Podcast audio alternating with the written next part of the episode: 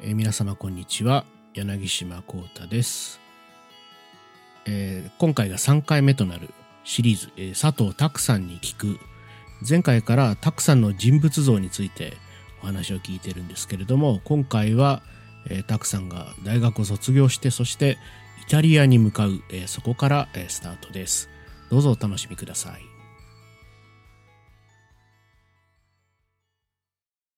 その後イタリアにて声楽を学ぶっていうのはそれですか？そうですそうです。でもねその前にいろいろこうあのいろいろあって一回実家に帰ってはいはい。東京に住む必要ないので、ん。実家に帰って実家の高校の時の音楽の先生にうん。あのそれまでピアノもソルフェージュも全然やったことないから、うん。独学でしかやったことないからあの全部ついて習おうと思って、うん。あの毎日先生のとこ通って見てもらってうん。で最初は実はドイツに行きたくて、ドイツ、うん、僕ドイツ文学選手だったし。うん。あそうそうなんだ、んそうドイツ文学選手。漏らしてました、うん。まあ、ドイツ文学全然やってなかったけど、うん。でドイツの音大行きたいと思って、うん。あの何にも分からずね出願だけしてドイツに行ったの。あいいっすね。うん、で音大を行って受験したけど、まあ、当然通らなくて、で、まあ、その後まああのせっかく来たからと思って、うん。あの半月ぐらいうん。ドイツとかフランスあたりをぐるぐる旅してて、でやっぱりこっちで勉強したいと。つまりヨーロッパで勉強したいと思って、で当時習ってた歌の先生がイタリアにもともと強い人でイタリアだったら紹介できるんだけどなって言われたのを断ってドイツに行ってたんだけど。あイタリアならっていう話であんまりこうその時点までイタリアに興味がなかったんだけど、うん。うんでもやっぱり勉強するならまず一回イタリア行ってみようかなと思ってその歌の本当に基本を勉強したいと思ってでイタリアに行くことを決めて行ったでもそれもイタリア行ったら本当は向こうの音楽院に入ろうと思ったんだけどあの先生に「まあ行きゃ入れるよ」って言われて「あそんなもんなの?」と思って。行って先生を見つけたら入れるよって言われたんだけど、なんか俺が行った年にうん。うん法律が変わってておう。海外の留学生は自分の国のそのイタリア大使館を通じて受験をしなさいっていうふうに法律が変わってた。いや日本だとイタリア文化会館を通じて願書を出して受験して日本で合否をもらってから来なさいと。っていうふうな法律に変わってて、へえそんなことうん、へでえーって。でそれを僕の先生も知らなくて、うん。でも行っちゃったからもう。え現地ーって言ってまた帰ってあれこれ嫌だなと思って とりあえず1年間だけは残って、もう先生も見つけてたので。あもう滞在が決まってそうそうもう1年滞在できるなっていうことは確定しててその語学学校のビザが出てて。あそうかそうかで1年は行けるって決まってたから、で先生も見つかってその先生のとこでとりあえず1年は学ぼうと。でその先生がまあ音楽院に推薦してくれて入れるよって言われたんだけどまあいろいろあってちょっと思うところがあって日本に帰ってきて、うんうんうん。まあ、その思うところの話はちょっと長くなりますが。えっと聞いておきましょうか。あ あのうんこれもちょっとその民謡とかの話にすごい伝わつながる話なんだけど、うんあの留学してたのが2005年で、うん。で2005年の夏に京都の京都で合唱シンポジウムがうん。あるっていうのででそのオープニングのコンサートとあの指揮法マスタークラスのモデル合唱団に当時僕が参加してたジャパンユース合唱団っていうのが出ることになって、うん松原千古さんが指揮をしてる、でそれに呼ばれたのね。でそれもで、うぜひ出てほしいって言われてはいはい。呼ばれていってでオープニングのコンサートも出て確かねなんか松下幸さん指揮の「仮干しキル歌」のソロかなんかもやったんだよその時。オープニングへで。うん、なんかまた記憶になかったけどうん やったんだ。えうん。であの指揮法マスタークラスうん。のモデル合唱団。で自分も歌ってみたいな。うんでそれでその中でシンポジウムでいろんな合唱団を見た時うん。に、なんか海外から来る合唱団みんなやっぱみんな素晴らしくて、うん。で日本の合唱団がこう出てきた時にあの、まあ、これ言うと怒られるかもしれないけど、うん。面白くないなと思ったのね、うん。日本の合唱団の演奏が。うん。すんごい難しい曲をめちゃくちゃ正確に演奏してるんだけど、でちょっと日本的な要素を入れたその民謡を題材にしたものとか、あまあ、日本の伝統芸能を題材にしたような,、ような曲をやってるんだけど何にも面白くなくて、うんあれ？と思って。で海外の、まあ、当時すごい話題になったオスロ室内合唱団なんかもすごい感動したし、でフィンランドの女性合唱団なんかもすごい感動したし、うん。インドネシアの合唱団なんか踊り付きですごいよね。なんかね伝統舞踊付きでなんか合唱やってたりしたのを見たしあとアフリカのどっかのケニアかどっかの合唱団が来て歌ってたんだけどそのハーモニーの精度っていう尺度から見たら全然ハモってないんだけどすごいなんか楽しそうに自分たちのなんか音楽をこう踊りながらこう演奏してるのね。でそれもすごい楽しかった。うん。でなんか一個の評価軸がなくてうん。全部その合唱団のそれぞれのなんかいいところだけをこう見て楽しめたんだけど日本人だけはみんながみんななんか何かの軸に沿うように演奏してるように見えたのね。何かの軸？コンクール的な軸だと思うんだけど、うん。つまり難しい曲を正しく演奏しようっていう軸がどの合唱団にもあってうん。う面白くないなと思ったのね。うんで唯一日本の合唱団で楽しかったのが多治見少年少女合唱団。ああはいはい北越岐阜っていうあの柴田美直さんのシアターピースやってたんだけど、あの手まりしながら手まり歌を歌うとか縄遊びしながら手遊びしながら歌うっていうやつがすごく面白くてでそれだけが会場で唯一スタンディングオベーションを受けた。うん多治見し少年少女でした多治見多治見少年少女ね。あの僕も実は世界合唱シンポジウムにうん。行ったのがそれから12年あと、うん2017年にバルセロナのうん。世界合唱シンポジウムに行きまして、であの僕ドイドイツその時ドイツ留学中だったんで、うん。師匠のザールブルクはいはいはいケ室内合唱団という合唱団が、まあ、出演したんですけど、その時タジに来てて、うん。うんなんかなんか日本の合唱に対する一般的な思いみたいななんかなんか留学前はすごく問題意識みたいなもので、ちょっと今たくさんがお話ししてたようなことうん。と似ているかもしれないんですけど、もうあったりもししたけどまあでもだんだんこう日本の合唱のイメージがもはやもうドイツで6年、うん。生きてしまうとなん。か自分がこうねドイツ人にはなれないんだけど、うん。でもでももうそっち側が自然になっちゃって、ね、イメージなくな,、なくなりつつあった、うん。えーっていう中でそう結構衝撃的でしたね多治見。何やったのかちょっと忘れちゃったんだけど、うん結構お客さんもすごいびっくりしてたうんなんか、うん逆に僕はだからねそれにそれが良くて。うん。その時びっくりした、なんか結構結構そのよだからそのなんでしょうねヨーロッパの合唱もうん。面白いものと面白いのなくないものがある あるなっていううん。えーいうことに気づいて結構いろんな演出とかしていろいろやってるんだけど、なんでみたいな、ねうんなんかなんかななんなんでが出ちゃううんやつと、なんでが出る暇がないやつとうんああるっていう感じがしていてでその多治見はその時もすごかったですね、うんっていう話でした。だからそれ見て、じゃなんかその後イタリアに帰っていろいろこう反芻していてどうどうしたうまいのにうん。こう関心も感動もしなかったのかっていうのとうん。多治見の歌なんてほとんどユニゾンでうん北越岐阜って、うんその遊び歌をこうカノンとかユニゾンで歌ってるだけっていうすごい単純な曲なんだけど、ものすごい楽しくて。うん。でで他のその国の合唱団の歌ってる曲も全然む難易度で言えば難しい曲がほとんどなくて、うん。シンプルなハーモニーとかなんだけど、で何が違うのかなっていろいろ考えたらあのやっぱり自分たちのその文化的な伝統にこう通じているかどうかっていうことは一つと、ふ深く通じてるかどうかっていうこととあと一つは声だなと思ったのね。うん。うんちゃんとその人たちがその曲を歌うための声を持っていて、うんこのこのが歌いやすいよね。これがこの曲にはちゃんと合うよねっていう声の出し方を分かっててこう演奏してるうん。ような気がして、あそれは日本の合唱団にはそれはなかったかなと思って、みんなやっぱりよく訓練されたうん。あのアンサンブルに適した声でみんな歌ってるんだけど、うんうんそれでは伝わらない曲が多かったうんと思っててじゃあなそういう声って何なんだろうとかその日本の伝統的な文化って何なんだろうっていうことをそれまで全然自分はちゃんと勉強したことはなかっ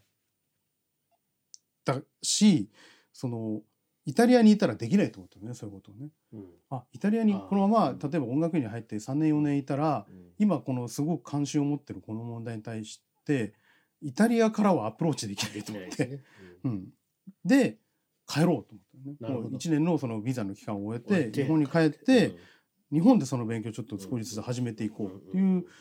ふうに思って帰ったっていうのでそのあのシンポジウムがすごいきっかけで、なるほど、うん。なるほど。ああ面白いな。日本に帰ってそうですね。いやそうしないと分かんないですからね。だから留学留学僕も留学しましたけど、うんやっぱりなんかなんていうか自分が着たことがない服を着るみたいな体験で、なのでそれをもう着続けてるとまあそれに似合ってきたりもするんですけど、でもなんかずなんかなんかそのなんかで結局でも何が学ばれたかっていうとなんかドイツ人にはならない、うんドイツ語がネイティ ネイティブにはならないし、うん。でもでもいろいろな語法がすごく自分のお腹の中を伝わってくるような体験をいっぱいする、うん。あるいはそれに伝わりきってる人を見て衝撃を受けるうんうみたいな、ん僕はその師匠のそのザールブルッケン室内で6年もうほぼ留学期間うん。一緒に歌い続けて結構ヨーロッパ中回りましたけどえーでで結構いろんな曲をやるキャッチーな曲もやるし、あのかなりモダンな、うん。ぶっ飛んだ曲もやる人たちでしたけどマックス・レーガーのうん。3つの合唱曲という、あのアカペラの3つの合唱曲、うん。30何番だったかな、うん。があるんですけどそれを演奏して、えーであのレーガーのしかも初期のあのえぐいやつです。うん なんかあのもうよいっそのこと12音にしてくれみたいな、わけわかんない転調が出てきてすごいみたいな感じのやつでめちゃくちゃ難しいんですけど、ででもそれがある程度通った時に、うん。自然なんですよね演奏すると。うん。その難しさを難しさそのものとしてさ捉えてると絶対見えてこない部分があって、うんうんだからそのいわゆるまあつまりその和声で言うと、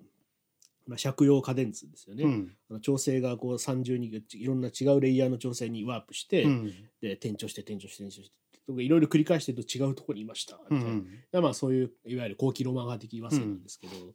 それそれっ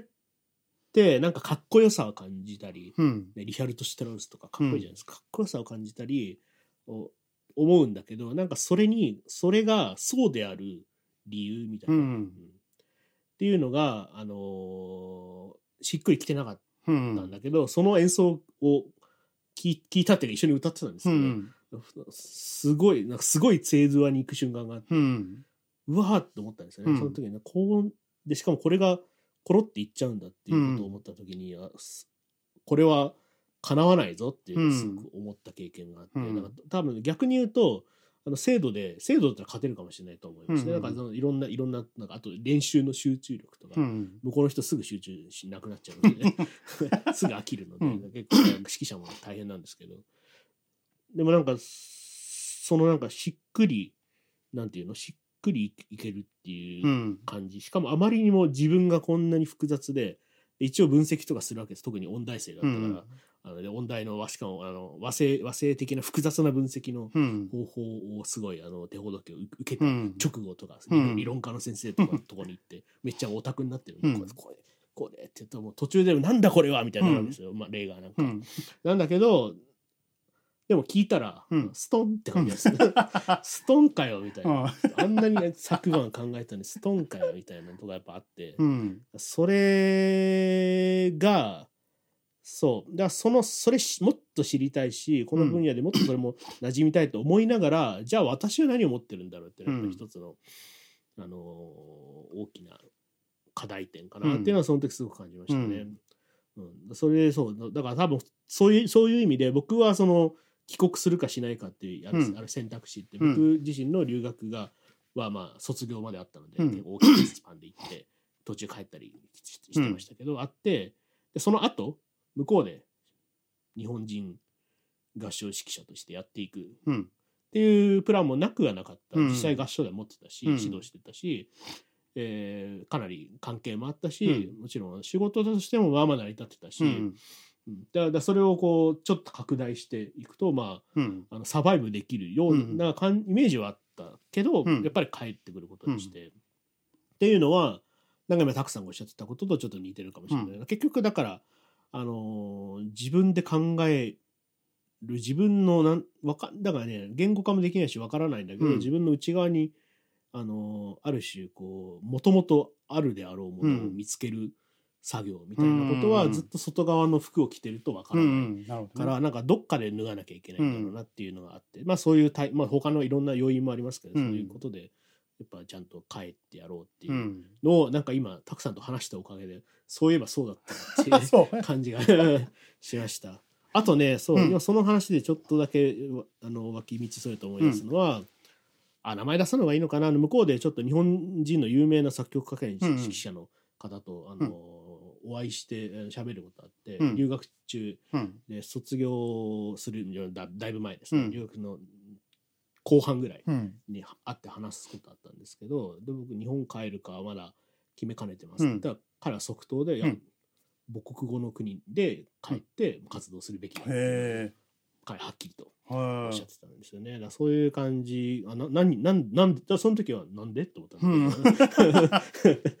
うーんって言いながらなんでだろうなと思ったんだけど、でも今確かにそうなのかなって気がします。まあもううん。僕が帰ってきちゃったから、そのもうバイアスが絶対あるので、うんあの中立的なことを言えてる自信はないけど、うんでもなんかこれは必要なことだったのではないかっていうふうにはやっぱ思ってますね。なるほどね。うんそうでそう日本に帰帰ってきて留あのイタリアで声楽を学ぶはこれで終わったわけですね。そうですね。で、えーその後、まあいろいろな日本でのそのいわゆるその探求する活動にをやろうと考えるっていうふうにおっしゃってましたけど、うん。まあ、なんだろうどういうことを実際行ってきたんいやそれがねもう全然こう何を勉強すればいいのか分かってなかったそうですよね。そうですよね。うん。でうん。そもそもこう自分がこういいいいなと思う演奏のなんかこう形から入って、まあなんか真似してみるみたいなのはあったけどでもそれもちょっと違うなと思って。やっぱりもう本質的になんかもっと根っこみたいなとこからこう掘り当てていかないと、うん。この僕がそのシンポジウムで聞いて感動した海外の合唱団の人たちのなんかあれはもう本当上積みだと思うんだよね。出てきたこの表出でしかない。から、そのああいうものはやっぱり根っこから出てこないとないんだろうなと思ってなんかあれこれもっと帰ってはきたけどやっぱりちょっといろいろこう自分を生かしないといけないと思って外に出たいという欲求がずっとあったので、まあ、あのワールドユースクワイア受験して、うんうんうんうん。あのワールドユース行ってみたりあと、まあ、アジアユースクワイアっていうのもあったので、うんうん。そこはもうアジアのメンバーだけが集まるからあの比較的こうなんか近しい文化を持ってるかなと思ったけど、行ってみたら全然みんな違くて。うん。でもインドネシアの人たちなんかすごいあの自分たちは日本に比べて合唱文化遅れてるみたいなことをインドネシアの人は言ってたんだけど。うん。でも間違いなくそのなんかこの作品のそのなんかレベルじゃないんだよ。その作品がインドネシア人しか書けないっていう意味でのオリジナリティは多分日本にはないようなものはたくさんあったし、うん。で演奏のレベルもすごい高かったし、なんかその人たちから受けた刺激も大きくてで20代のその帰ってきてからは結構そういうあちこち行ってとにかくいろいろこう歌ってみると、うん。その民謡とか民族音楽に限らずなんかいろんなものに触れるっていう機会をこう得ようと思ってでまあその中で少しずつ固まってきたような感じがあって。で30代に入ってからはもう20代のこの留学から帰ってね45年はもう全然仕事もなくてその音楽の仕事ほとんどなくて。もうなんか自分でお金払ってやる参加する活動の方がむしろ多くて、で30を超えたぐらいから仕事が増えてきてこう稼ぐようになってきた時に一回自分でそういうものをこう表出してみようと思って男性合唱でね日本の民謡をこうやったことがあった31歳の時に。うんでそれはあのおそらくそういう民族的なものをこうちゃんと合唱で表現してみたいと思う最初のきっかけだったと思うけどあのそれがね結構うまくいったんですよ。あのできるだけ元の民謡の雰囲気をこう歌ってる人たちがこう感じてやってほしいと思ってあのもうそんな民謡残ってないんだけどその現地まで行って当時歌ってた人にこう ヒアリングしてくるとかちょっと歌ってもらうとかってなんかそううん。フィールドワークみたいなことをうん。重ねてで、まあ、それを合唱団にこうフィードバックしフィードバックというかみんな伝えていってっていう中でいろんな映像を取り寄せてみんな見てもらったりとかっていうことを繰り返してで、まあ、いいわゆる普通のこのクラシカルな声ではもう歌えないでしょっていうところまで行ってこう演奏するっていうのをやなるほど。ってでそれはね結構なんか自分の中ではこう冒険だったんだけどもしかしたら怒られるかもしれないとそのこの演奏を聞いた人に「なんだこの邪道みたいな。そう邪道だなとかもう色物だなって言われるんじゃないかと思ったけど思いのほか好評で。へでその曲をね多分初めてあの小山清重さんの4つの仕事をって曲なんだけど、その曲をおそらく初めて演奏したのが草壁義彦さんが同志社グリーかどっかで演奏してたね、初めてが2回目かな、うん。草壁さんすごいその曲に思い入れがあっへたんだけどその演奏を聴きに来てたの草壁さんが。あらあら。で草壁さんが当時その今から50年ぐらい前にやった演奏はうん。もうしっかりと訓練されたクラシックなクラ発声。で歌う民謡であのいわゆる同志社のちゃんとしたあの綺麗なトーンの声でやってたんだけど、はいはいはい。これは草壁さん怒るんじゃないかなみたいなことをよく練習中に言っててで草壁さんと打ち上げでお話しする機会があって、あらこれ怒られると思って。怒りに来ましたね。でこうやってちょっと言ったら草壁さんうん。なんか草壁さんがあの挨拶をしてて、はい。その打ち上げのあ席で第一声でいきなり褒められてうん「早稲田の仕事歌はねあれですよ」って言われて「あれが民謡なんですよ」って言われて。すごい。あ。あほっとしたと思って でその後挨拶して「ありがとうございました」って。言って僕もね昔やったけど昔はああいうふうにはできない、素敵なうん、やっぱりみんなやっぱりああいう声は出せないからって言って、でよく勉強したねみたいなことを言われてでほっとしたっていうのがでそれで自信をつけて、あうん。こういう演奏でもいいんだと、うちゃんと評価してくれる人がいるんだと思って。そうですね。そう。逆にあれですよね。なんかそのそういう声がこうだったみたいなのって、うん。ね、そういうそれがただ全員でそれを良しとしていたかどうかわからないわけですよね。そうね。イメージはもっとあってだけどうん方法がなかったみたういな。ん。こととか、資料がなかったとか、うん。実際にねだって聞きに行って、うん。ね、撮ったりそれそれすごい具体的な説得力を持ちますよね。うん。なるほどね。でそれは本当に当時試行錯誤でうん。答えでも何でもなくて、うん。まあとりあえずこうじゃないかっていうものをこう提出してみたんだけど、まあ歌ってくれた人たちも聞いてくれた人たちにもすごい評価していただいたのでえーあじゃあこの方向性でいって間違いないんじゃないかと。うん。ただやっぱりそのメソッド化できないのでそれは。もうとにかくき、うん。聞いたり真似したり、体を動かしてみたりとかその時も演奏に実際体を動かす行為をつけたりうんうんしたので、なんかそういったことで変わっていくもの声の必然性みたいなものに少しその時気づき始めて、声の必然性。うん、なんかこのあこういう曲だからこの声を出そうっていうこの、そういうものじゃなくて結果としてこううん。そういう声が出てしまうっていうう。んことが民謡の場合特に重要なんじゃないかなとそ。うですよね。いやだから、うん、そその通りかもしれない。なんかこういう声色があってこういうサウンド感があって、うん。うん。なんかよくね逆に合唱だとほらヨーロッパのうん。サウンドに近づこうみうたいな、ん話もあるじゃないですか、うんヨーロッパのサウンドは、うん。あのみんなこうなんかこれぐらいの周波数で行ってみたいなのから、うん。あのやってるわけじゃない、うんそうね。結局例えば言語に起因したり、まあうん。あの骨格にはあんま気にしないと僕は思ってるんですけど、うん。げげ特に言語に気にしてる、あと部屋の残響とか、うん。まあそれ喋ってそのフィードバックの感覚とか、でその積み重ねでやっぱりああいう感じでそしてハーモニーがやっぱスッと入りやすかったりするうんうん。状態だったりするわけですよね。うん。あのすごい思ったのは僕はあのドイツの合唱団で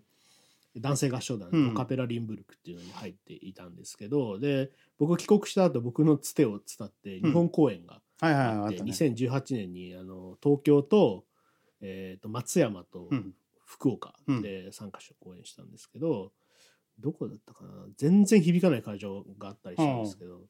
全然響かないまあていうかいずれにせよあの彼らは教会で歌うあの聖歌隊のうん。あの少年聖歌隊の OB なので、うん。聖歌隊で歌う、まあ、スタイルなんですけど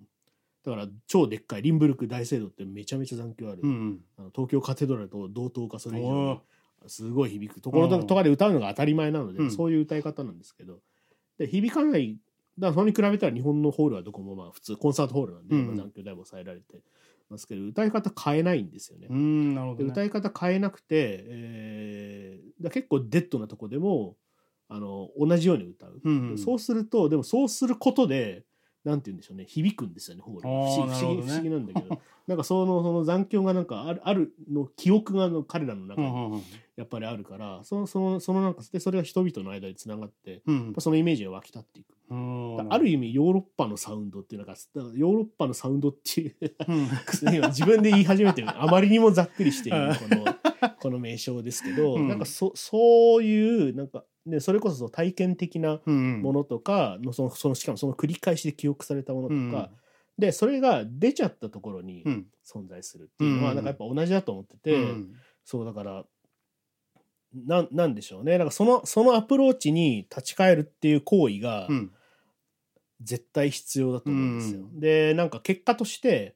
ヨーロッパと同じにならなくてもいいと思うんですね、うんうん。クラシックであるにしても。でなんかそれに必ずあのなんていうのかな立ち返るっていうことを指導したいなとうん。日々思いながら生きています。うん。でもそうなんかうん今のそのさっきのレーガーの話もそうはいはい。だけどうん。多分その和製信仰には必然性があったんだあと思うんだよね。あったことを知らされました。うん。でそれなんかそういうこうとこに立ち返るとうん。なんか日本人はこの日本のこの日本語と日本のその演奏の環境と周囲のこの状況うん。からこういう声になっちゃうっていううんとすればそれをなんか良しとしたいっていうのがあるよね。そうだね。なんかそれをなんかなんか劣等意識を持ってほしくないしそれがヨーロッパの人たちと違うから劣っているのだじゃなくて、そこからスタートしてそのなんか美を育てていくにはどうしたらいいかっていうことをややってないんじゃないかなっていう気がして日本人は。いやだそうですね。だからそう、うん、僕もこんなこと言ってますけどやっぱり、うやっぱりどこかではやっぱりやっぱ一つの様式があるので、うん。その様式に従う歌い方を入れていくっていうことで、うん。なんかだからあるある意味で人々の生活感をうん。こう変え変えるとか影響を与える試みをしているというふうに言い言い方ができるのかな、うん。だからなんか逆に言うとそのなんかまっさらまあまっさらでもないんだけどなんか割と日本の文化っていうのはなんかそのオリジンが全て自分の内側にあるというよりは、うん。結構いろいろなものの影響を受けてこう、うん。それを取捨選択して、うん。ねたらこスパゲッティができたりするんですよね。だからなんかそうなんかたらこスパゲッティ作りたいなっていう感覚がすごいあってだからいろんななんかそうこうあのすあの取り込みをこう、うん。そのあるメメソッドだったり、まあ、一つの要素だったり、うん。そういう単位でそれ自体がすごく説得的であるコンビンシングであるものについては取り入れていって、うんで自分のものとするようにまあ鍛錬も必要かもしれないですけど、取り入れていってでその上でそうその上でなんか自分みたいな、うん。になんか慣れ慣れなら慣れていってもらえたらうん。嬉しいなっていう思いがいつも思ったりはするんですけどね。うん、そうそう。民謡がそれがすごく鍵になっていくっていうわけですよね。そうですね。なんか今だんだんそのなんて言うんでしょうね。その日本の民謡を、まあ、たくさんが歌ってみることを通してっていうこともそうだしでそれをこう今さっきの31歳でしたっけ、うん。の男性合唱の日本民謡の特集の公演をやってでそれをこう自分が持ってきたものをこうみんなにこう聞かせてなんとかしてなんとかっていうまあまあなんとかとかポッドキャストで 使えるのかっていうすごい疑問が残りますが、まあ、このまま全然切らずにいこうと思いますけど、えーいう体験があるんですけどすなんかだんだんこう合唱指揮者っぽくなってうん。きてますけど合唱指揮者になろうとしてました？いやー合唱指揮者になろうと思ってたかな。やっぱう歌の方にやっぱり比重がずっとあったかもしれない、うんうんうんうんでもなんかこういうう民謡に興味がこう増していくとうん。やっぱりどうしても合唱でないと表現できないものがこう増えてきて複数人っていう意味でそうそうそうそう。一人で歌う一人で歌う民謡っていうものの方が少ないのでうん。やっぱり日本の民謡って集団で歌うものが結構あるから、やっぱりその何人かで歌うことの面白さを実現しようと思うと合唱にしたい。うん。で伝えるためにはし指揮者として前に立てた方がいいみたいな感じになっちゃうあっていう。いいいいですね。ええいいですね、でもそのにうん。31歳の時にやった演奏は結局僕も歌ってますあの。あ一緒にね。合間に自分のソロを入れて。この民謡が歌われてた時に一緒に多分この歌も歌われてただろうっていうソロの曲を入れ勝手に入れてね挿入してでその後この合唱曲を歌うみたいなあーなるほど。感じのちょっとだけシアターピースっぽい構成にへ変ええかってこいいな。すごい。映像とか残ってないですか？それはねその時の映像残ってないのはあのシンフォニーホール大阪のシンフォニーホールへえそう大でしたけど阪だったんだ。そうあそこなんかねビデオの許容許諾料がえらい高いらしくて撮ってない音しか残ってない。あそうなんだ。今度セミナーであの音だけお聞きあマジっすか？そうなんだ。ええ。皆さん YouTube に YouTube にもう上がってるのであその音へえそれはあそれを聞いてみなきゃ、えー面白いな。でもそれもいいですね。合唱指揮者になりたいっていうかなんか指揮者になりたいっていうのはなんか結構横島な感じが。なんて言うんでしょうね。まあそれはそれで僕は好きで、うん。そういう人も好きですけど。あの横島さに正直であるっていうこともいい,、ことだと思うので。なんかまあそうだよね,、なんか指揮指揮をしてこう、うん。自分の表現をこうこうひ表出するっていうことも面白いと思ってるけど、でもそれ以上になんかその何かこう合唱団の人をこの歌にこう導いて体験させてあげたいっていう感じの方が強いかもしれない。僕はこの音楽この歌いいと思うからうん。みんなで一緒に歌おうよみたいなうん。こう感じの役割をすることの方が今なんか多いような気がするかな。なんか結局式って何してるかっていう話があるんですけど、うん。まあいろいろあるじゃないですか。4日4日でオーケストラをうん。統率統率して、うん。4日目の夜に演奏会するみたいな、それをこう滞りなく行える人みたいな、うんうんうん。まあ例えばそういうポジションもあるかもしれないけど、僕の先生が言ってたのを今ちょうど思い出したんですけど、まあ、自分だ自分が触れている音楽があのを読み込んででうん。自分の半分自分の身体のようになって心からいいと思って、うん。でそれを人に伝えたいと思った時に指揮者だよ、ああなるほど。だからそのなんかだから指揮っていうのはテクニックはもちろんあるけど、うん。テクニックではなくてそのそれを語る能力だとうん。いうことを言ってましたね、うんうんまあ、手手で手を通してとか、うんうん。あるいはあるいはすごくあのエクストリームな形だとそれを聞いている自分の姿だけ。内側で。うん。それで触れるみたいな、いうことがあったりもしましたね。だからそうだからすごくで割とあの指揮科に入る罠みたいのがあって、うんそういうことがなくなっていくんですよあ逆に。ここでこうこうこうでしょうみたいな、うんここでこう閉じるでしょうみたいな、うん今ポッドキャストでは伝わらないうんって身振り手振りをやってるんですけど、あのそういうことがどんどん頭に入っていってであと和声分析してこここうでこう,、こう次サブドミノと飛んで次があのパラレルのあのなんとかで SP で DP で DD で DD で TSDT みたいないうことをこうやっていくとどんどんどんどん、あのなんかあのなんていうのかな。忘れちゃう危険がやっぱりあるんですよね。うん。うん、まあまああのどどの分野にも言えることなのかもしれないかなと思うんですけど、だそういう意味でそのでしかも特にこう職業として、うん。うん、あのそれをやることになってきている場合に、職業としてそれをやっている教える人である。うん。みんなになんかアウトプットしなきゃいけない、うんな。ん。かそこがすごくこう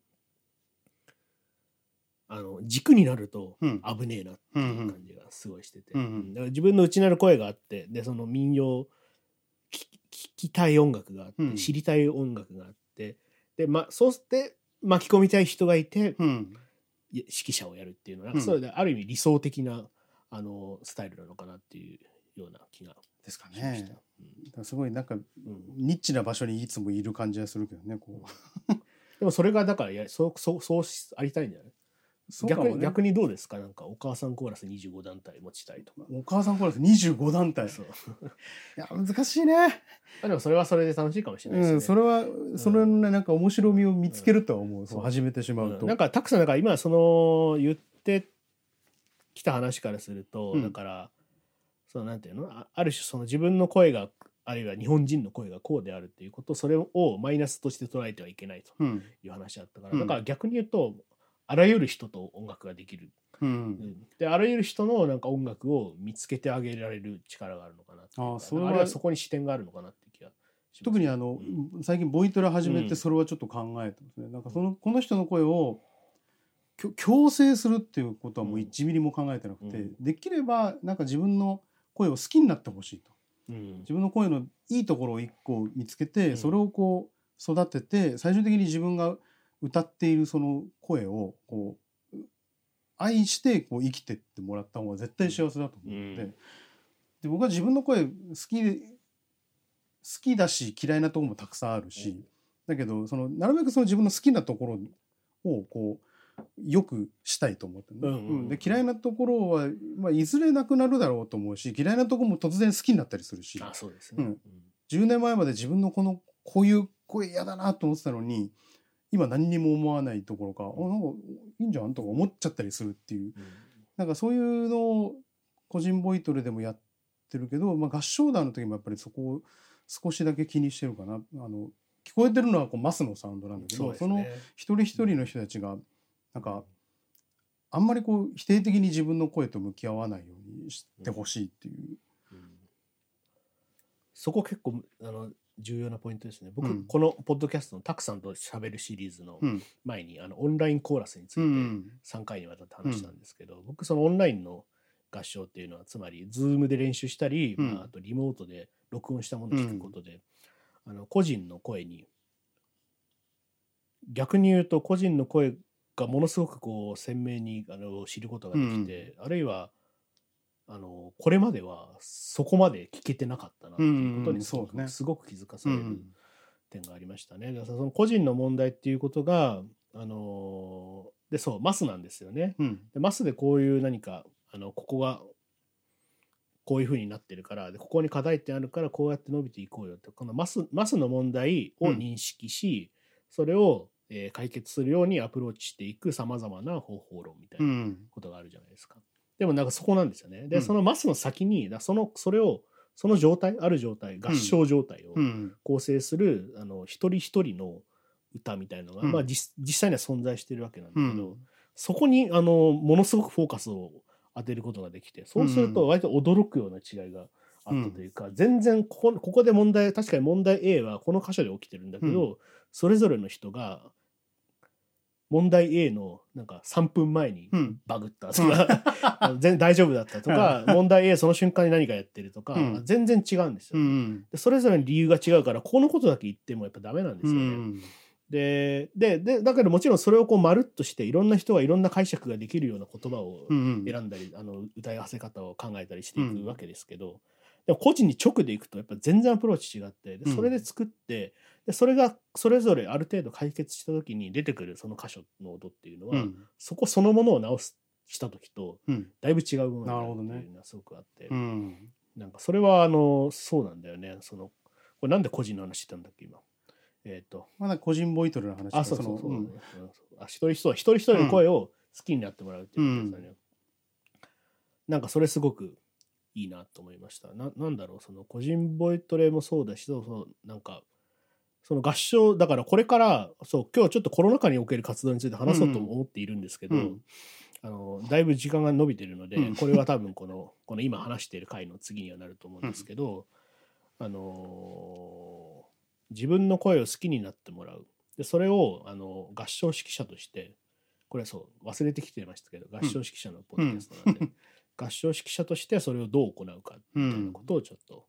これから話していこうと思います。難しい課題です。うん